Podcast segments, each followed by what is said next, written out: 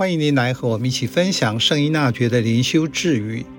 十月二十七日，横死胜过为虚荣而生活。有位作家说，每年自己都会思考，并且把答案写下来的两个问题，一直到临死前自己想做的事，以及如果死了，希望别人为自己做的事。其实临死前自己想做的事，就是现在就要做的。谁知道下一个小时自己是否还活着呢？至于希望别人为自己做的事，就免了。死都死了，还要麻烦别人吗？无论如何，生命对人而言是一个奥秘。我们管不了出生，却不能不面对死亡。在华人社会，死亡是禁忌的话题，特别是在长者面前。但是不敢正视死亡，可能带来遗憾，因为就不会知道自己该如何好好活着。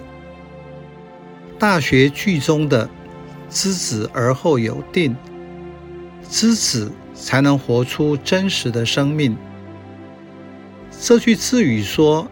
宁愿暴毙而不愿虚度一生，或是更强烈的，宁愿暴毙不愿苟活。为一个有信仰的人来说，是值得深思的问题。为信仰而活，对我来说是什么意思？因为信仰的缘故，要做抉择时，我的坚持是什么？殉道。受难、横死或暴毙是选项吗？许多时候可能没有那么严重。比方说，下雨天，我把雨伞放在公共场所的伞架上，出来时发现不见了。在倾盆大雨下，我会如何做呢？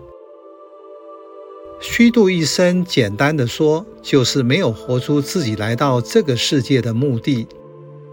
天主给你生命，也爱你，你怎样可以活出受造的目的？